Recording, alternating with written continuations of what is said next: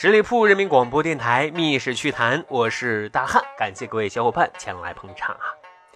提到古代的猫奴代言人，第一反应估计很多人跟大汉的选择是一样的，选择陆游。哎，的确啊，写出“王师北定中原日，家祭无忘告乃翁”的那个忧国忧民、壮志未酬的陆游啊，他竟然是古代猫奴的代表人物啊！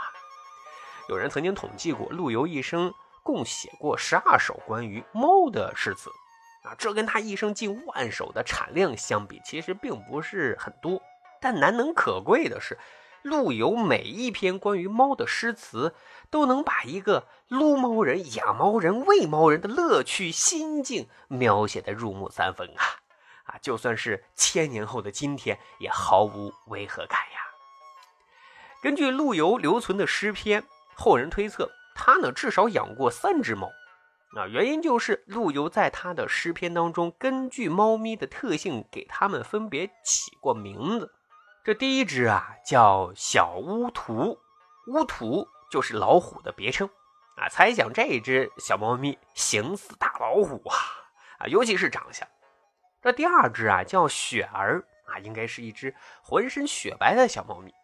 第三只啊叫小粉鼻，啊，猜想跟大汉家的猫是一样的啊，鼻子是粉嘟嘟的。不过我们家的小猫咪啊，名字叫小芒果，因为它屁股后面啊有一坨像芒果一样的暖黄色啊，这个名字是我家闺女给起的呀。那咱再说回陆游啊，他撸猫的日常是什么样子的呢？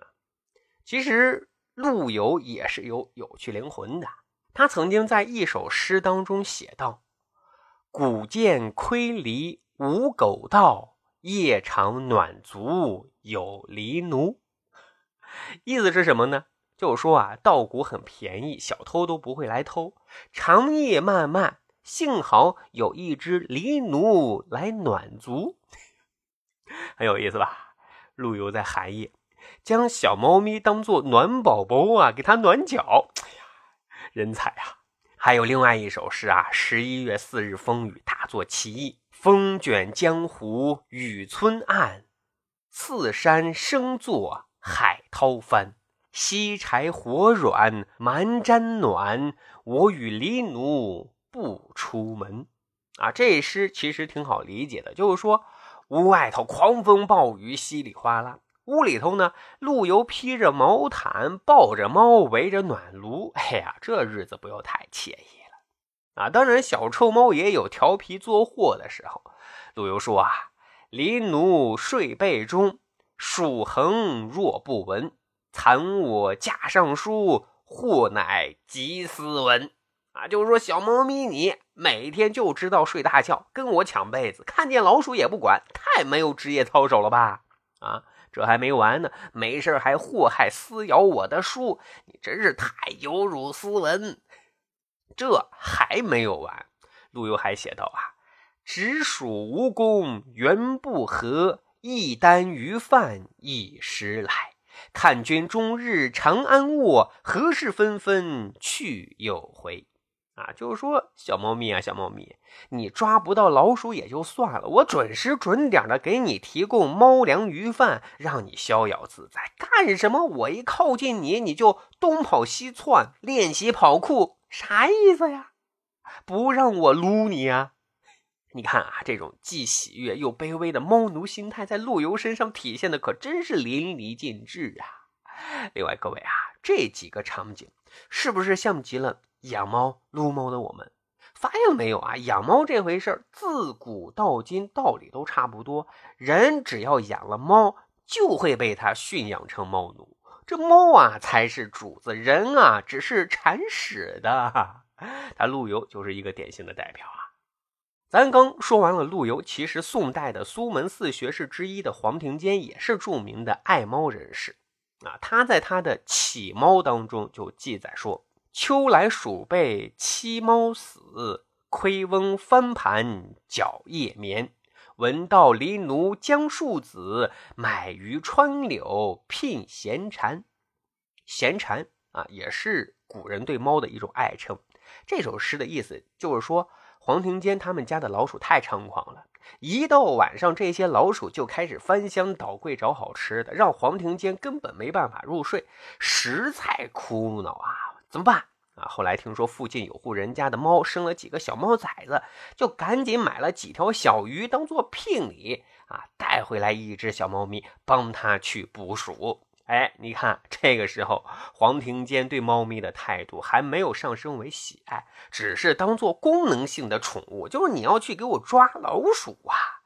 但是后来啊，他的朋友周文之又送给他了一只小猫咪，养了一段时间，黄庭坚就发文感谢周文之啊。他说啊，养得狸奴立战功，将军细柳有家风。一旦未验鱼餐饱，四壁当令鼠血空。各位啊，说实话，这是我见过的最花式夸奖一只猫咪业务精湛的诗词啊！就是说，这只小猫咪的战斗力实在无敌，就像当年朱亚夫细柳练兵受训过一样，都是捕鼠的能手，是有大将军的风范啊！现在我们家里啊，再也没有老鼠出没过了。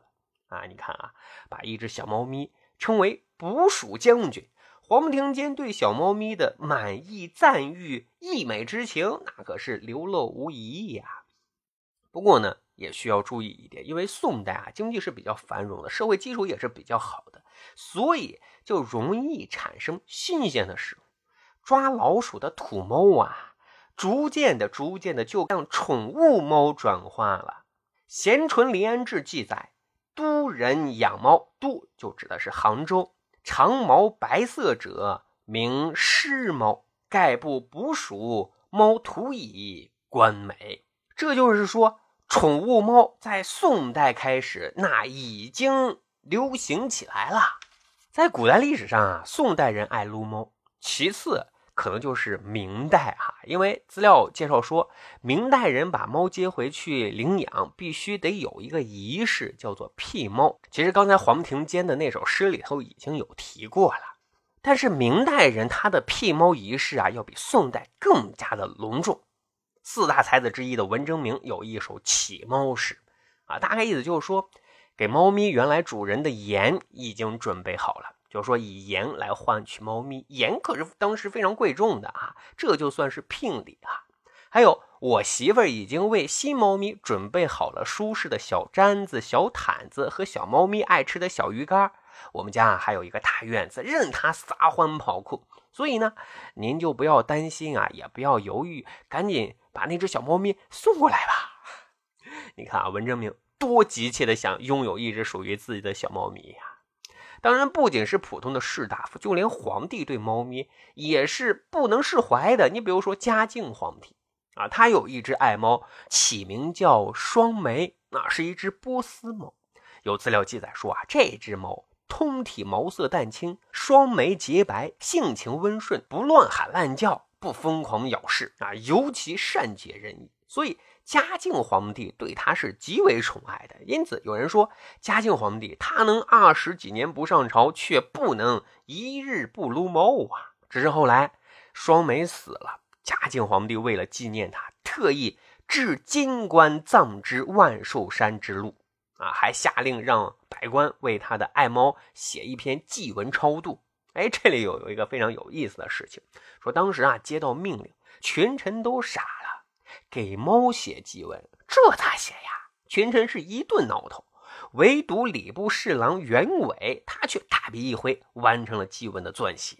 而祭文当中一句说小猫咪化尸为龙啊，使得嘉靖皇帝甚是大悦，从而对袁伟也是刮目相看啊啊！袁伟也因此是官运亨通，不到两年的时间就升任为礼部尚书了啊。最后呢，嘉靖皇帝啊是以。囚龙总为名啊，给这只小猫咪立了一块碑，还在旁边啊种了一棵柏树，名叫囚龙柏。各位，现在囚龙柏依然在景山公园屹立不倒啊，也足以看见啊嘉靖皇帝对一只小猫咪的专情跟用心啊。好的，各位，今天咱们盘点古人的撸猫日常，其实跟古人的感知是一样的。猫咪是可以带给我们不一样情绪价值跟陪伴体验的。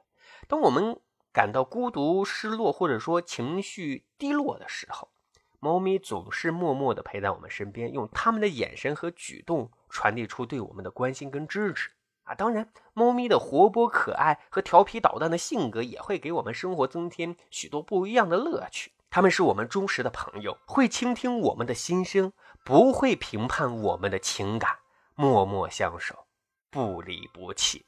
那这也是古今撸猫人的乐趣呀。好，十里铺人民广播电台《密室趣谈》，我是大汉。